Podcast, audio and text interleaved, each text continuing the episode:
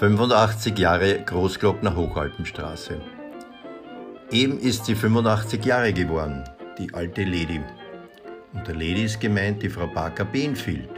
Am 3. August 1935 erblickte sie das Licht der Welt. Am gleichen Tage wurde hoch in den Bergen die Großglockner Hochalpenstraße offiziell eröffnet. Wer ist sie noch nicht gefahren?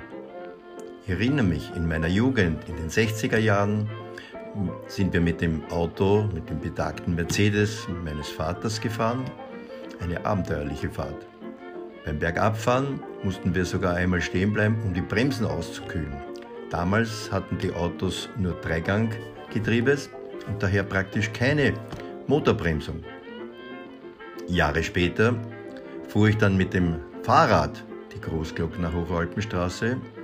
Eine anstrengende Geschichte, aber das ist eine andere Geschichte. Wenn Sie die Beziehung und die Geschichte zwischen Parker Benfield und der Großglockner Hochalpenstraße lesen wollen, gehen Sie auf unser Magazin und lesen Sie den Bericht.